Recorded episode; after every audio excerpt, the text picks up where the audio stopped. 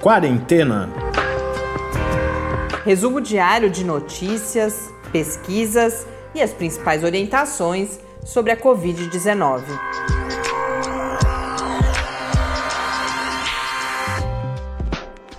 Quarentena, dia 231. Olá, bem-vindos ao nosso duzentésimo, trigésimo primeiro encontro aqui no Quarentena. Eu sou Mariana Petzo e hoje a gente conversa, nossa conversa que agora se transformou em conversa dominical com o professor Bernardino.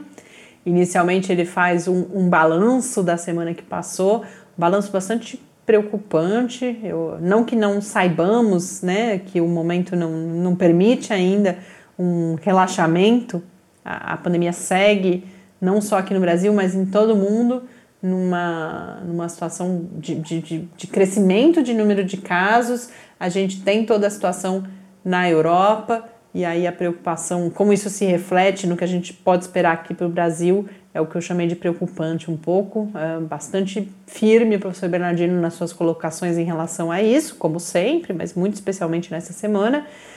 E além disso, a gente fala, é, o tema específico desse, dessa nossa conversa é o Sistema Único de Saúde, o SUS, e o seu papel no enfrentamento da pandemia. A seleção por esse tema foi porque a gente vivenciou nessa semana, na quarta-feira, se eu não me engano, mais um ataque ao SUS, uma indicação aí de uma possível privatização da, da atenção básica, mas que depois, felizmente, pela pressão, inclusive social, acabou, ao menos por enquanto, sendo revertido. A gente sabe que essas coisas elas vão para debaixo do tapete, a qualquer momento elas podem voltar a surgir. E aí, para a gente evidenciar, então, uh, o diferencial do SUS, o, a vantagem que o Brasil tem em relação a muitos países por contar com o modelo do SUS, a gente achou importante evidenciar isso, porque isso, especialmente na pandemia, teve um, uma relevância ou foi mais evidenciado, mas como o professor Bernardino coloca, não é só na pandemia. Então vamos agora acompanhar essa conversa. Perguntas e respostas sobre a Covid-19. Olá, Bernardino. Bom estarmos é, aqui de novo para poder seguir acompanhando a, a situação da pandemia aqui no Brasil. Numa semana, mais uma semana lamentável, a gente está gravando na quinta-feira, na quarta, a gente teve um, um, uma tentativa de ataque importante ao sistema único de saúde, que felizmente nesse momento aparentemente pode ser revertida, a gente já fala sobre isso, mas eu queria começar, como sempre, pedindo que você fizesse um balanço dessa última semana, que, que, que acontecimentos, que, que evidências você destacaria sobre o, o que aconteceu desde que a gente conversou a última vez. Pois é, Mariana. Um abraço para vocês, nossos ouvintes, né? É, eu fiz assim um levantamento bem sumário, né, para a gente ver mais ou menos como é que está a situação assim do Brasil, do mundo, Estado de São Paulo e município de São Carlos, por exemplo, né? Então, quando você pega o gráfico mundial, né, das últimas semanas, o que, que a gente tem observado? Um crescimento muito intenso, muito vertiginoso, vertical até, do número de novos doentes diários, ou seja, a, a pandemia retornou, né? Ela havia dado uma, uma aparente arrefecida, mas mundialmente ela retornou e retornou de maneira bastante acelerada, muito intensa, é, e o número de mortes também vem aumentando é, mundialmente. Né? Então, assim, aquela situação que a gente viu entre março e junho, no mundo ela está de volta. Né? Infelizmente, viu, Mariana? Eu fico aborrecido de dar esse tipo de notícia, mas é o dado real que tem aí, né, para a gente poder pensar como é que faz com ele. Provavelmente está relacionado à sazonalidade da doença, é, mais as flexibilizações que andaram acontecendo principalmente na Europa, né, Estados Unidos, ainda mais agora que a época de frio, que a transmissão aumenta muito, então esses países voltaram a contribuir com um grande crescimento no mundo do, do número de casos e de mortes. Né? É, o Brasil, o Brasil está numa época sazonal favorável, porque o Brasil está no verão, é uma época que transmite menos a, a doença, é, e hoje, então, nós estamos com um platô instável de doentes, esse platô sobe, desce, sobe, desce, mas fica naquele platô e ainda um platô de alta incidência. Né? Nós ainda não melhoramos em nada a nossa situação em relação à semana passada ou mês passado, e também não pioramos, quer dizer, ficamos numa estabilidade e uma queda muito lenta do número de novos mortos diários. Então, veja bem, o Brasil está tá numa situação muito parecida com a dos Estados Unidos. Os Estados Unidos já está enfrentando a terceira onda de incidência de casos. O Brasil está num platô, né, como os Estados Unidos ficou num determinado momento, mas é um platô muito instável. Ou seja, se a gente for observar o exemplo mundial, o, o Brasil vai subir de novo essa curva nos, nos, próximos meses, principalmente na hora que começar aproximar o tempo de frio. Né? Então, talvez no verão a gente ainda mantenha esse platô, mas a aproximação do inverno nos ameaça muito com um aumento novamente do número de casos e de mortos, especialmente porque nós não estamos fazendo nada no país para combater a pandemia, absolutamente nada. Né? Então, isso é muito preocupante. Se eu, se eu comparar o Brasil com o mundo, o Brasil é o sexto país em mortalidade populacional por Covid no mundo. Né? Então, nós estamos assim, na linha de frente do ranking dos países que mais matam por Covid no mundo. Se eu separar só os países com mais de 200 milhões de habitantes, o Brasil tem primeiro lugar entre os países com maior taxa de mortalidade populacional. Né? Quando eu vou ver a incidência, é, o, é, o Brasil cai para vigésimo, ou seja, a incidência aqui ela não é tão alta quanto a mortalidade, ou seja, nós matamos proporcionalmente mais do que muitos outros países no mundo.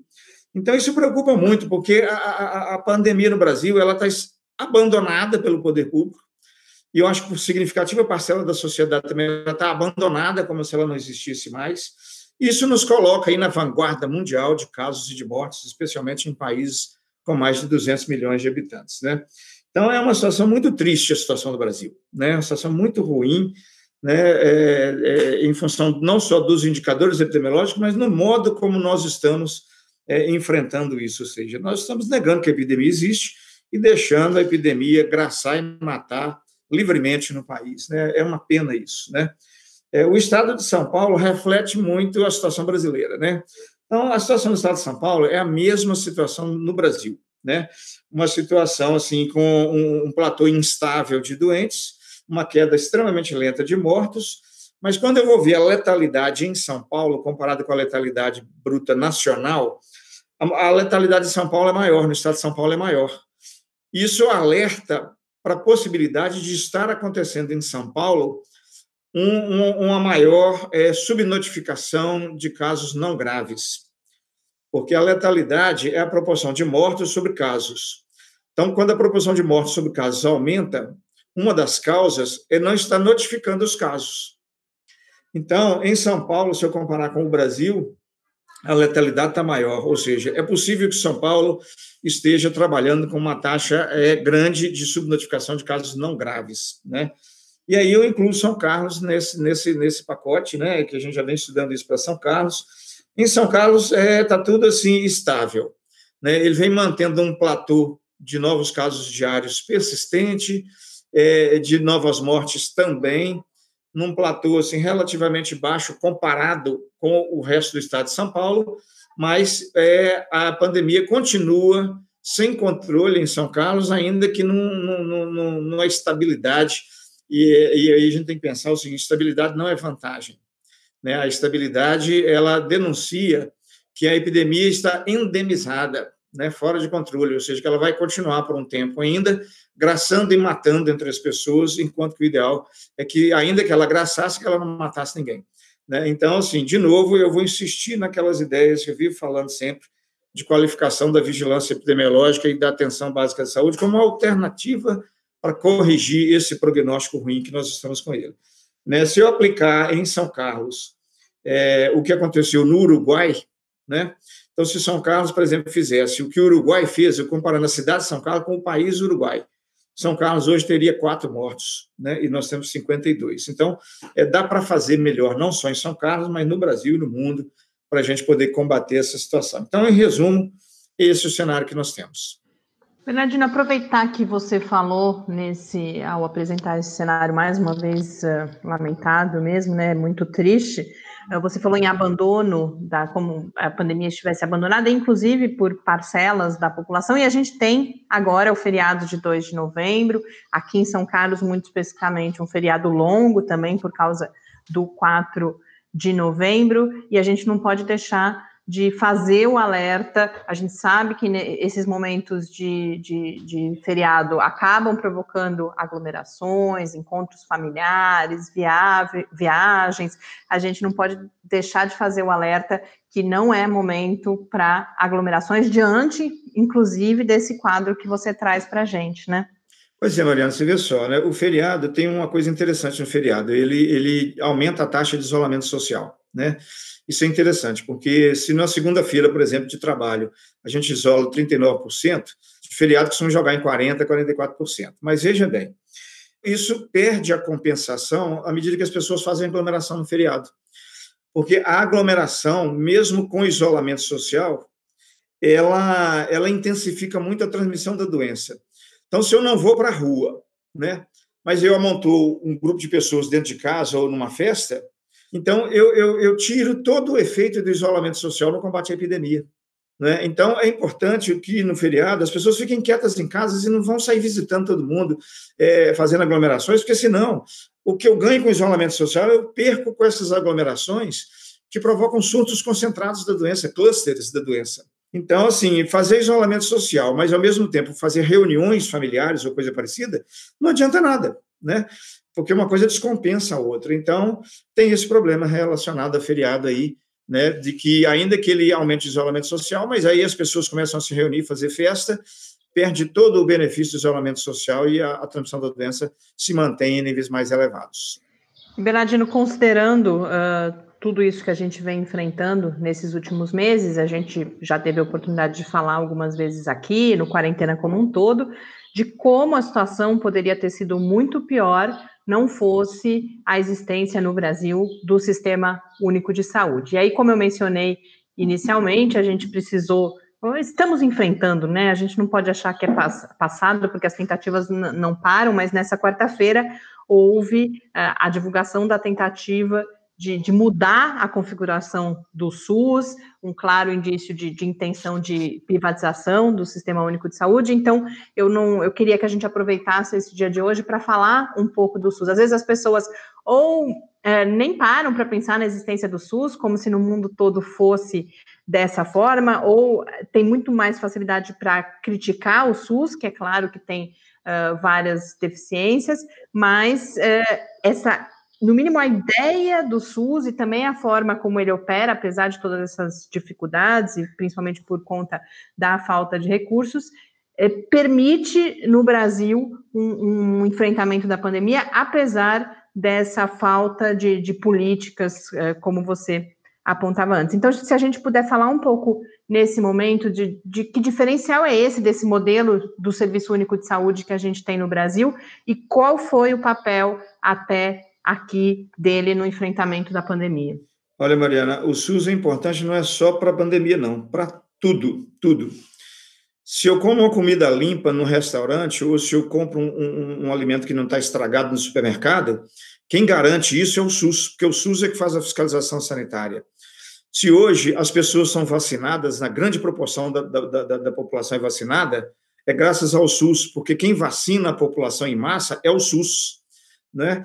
É, a mortalidade infantil no Brasil hoje, ela, ela sofreu uma queda muito acentuada nas últimas décadas, graças ao SUS, né?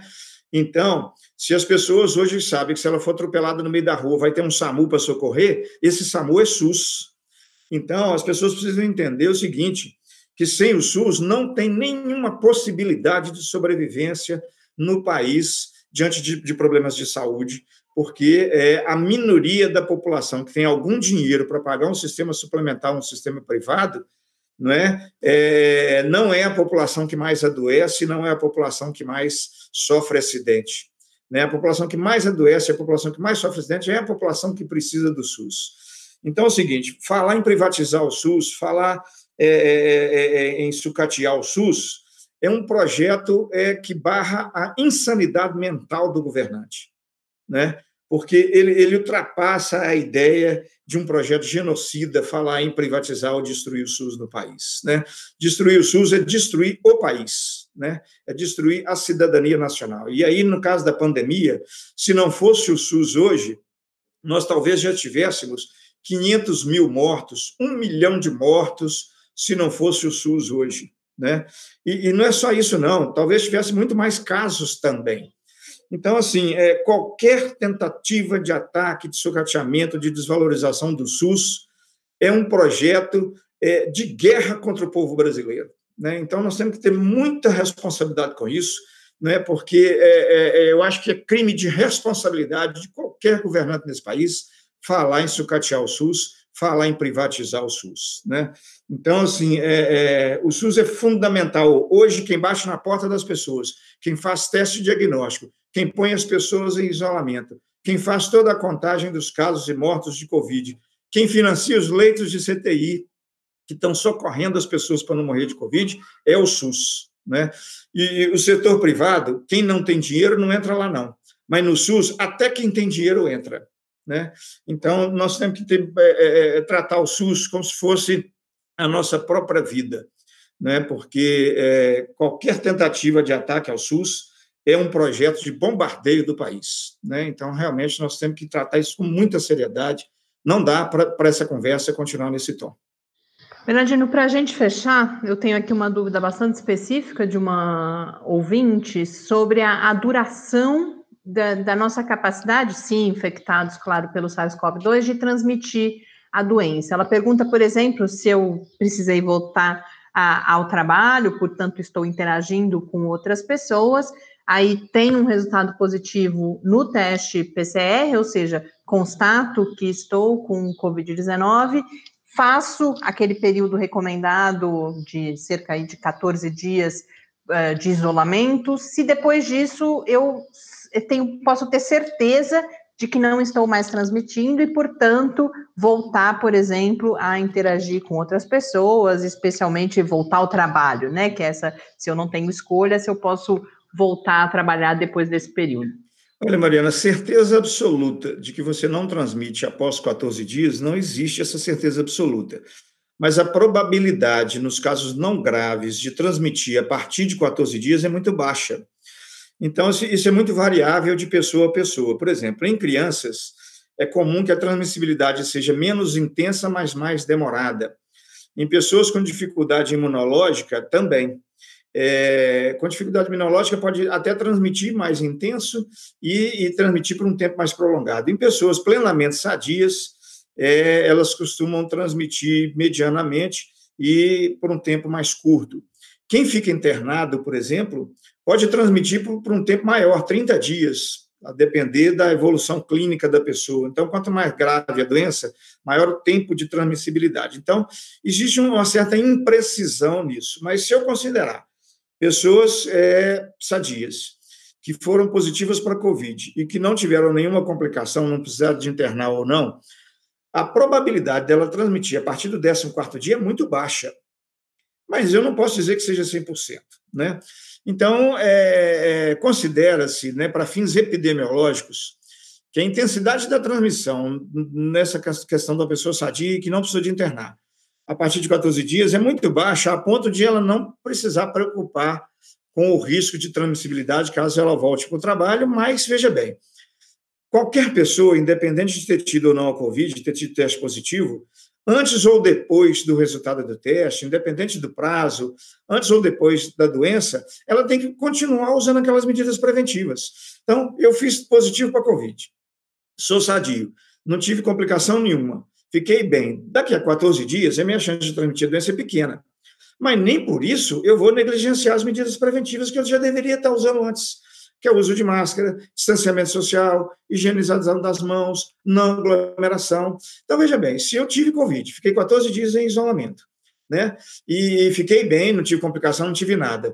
E eu vou voltar para o trabalho usando máscara, distanciamento social, né? Todos aqueles cuidados, então, isso dá uma certa tranquilidade da pessoa é, voltar para a atividade, ainda que a gente continue recomendando isolamento social, recomendando isolamento social, né? mas eu acho que uma pessoa nessas condições gerais que eu falei, é, quando ela voltar depois de 14 dias, ela volta usando máscara, distanciamento, tudo aquilo, a preocupação que ela vai ter em transmitir é a mesma preocupação que ela teria tido antes de ter a doença. Então, seria mais ou menos esse o raciocínio que a gente faz em relação à transmissibilidade da Covid.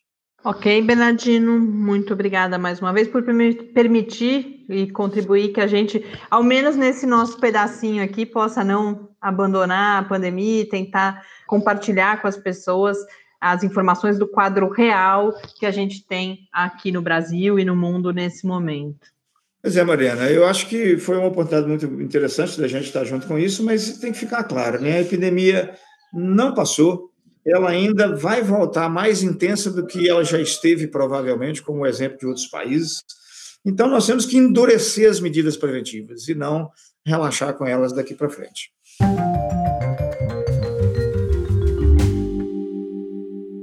De volta para uma nossa despedida aqui de mais um episódio. Quero aproveitar, como a gente teve pergunta de ouvinte, convidar as pessoas a participarem desse quadro com o professor Bernardino, mandarem e-mail para gente no podcastquarentena.gmail.com, pelo Twitter, no QuarentenaCast, também com outras sugestões de pauta, comentários sobre a realidade nas suas regiões. A gente fica aguardando sempre essa participação de vocês.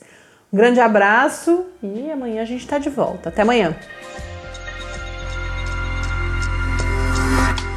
Quarentena é uma realização do Laboratório Aberto de Interatividade para a Disseminação do Conhecimento Científico e Tecnológico, o LAB da UFSCar, e do Centro de Desenvolvimento de Materiais Funcionais, CDMF. E conta com o apoio da Fundação de Amparo à Pesquisa do Estado de São Paulo. Pauta, produção e apresentação: Mariana Pezzo e Tárcio Fabrício. Arte e design de Henrique Mateus. Desenvolvimento web: Eduardo Martins. Edição de áudio: Lucas Stefanuto. Apoio Fundação de Amparo à Pesquisa do Estado de São Paulo.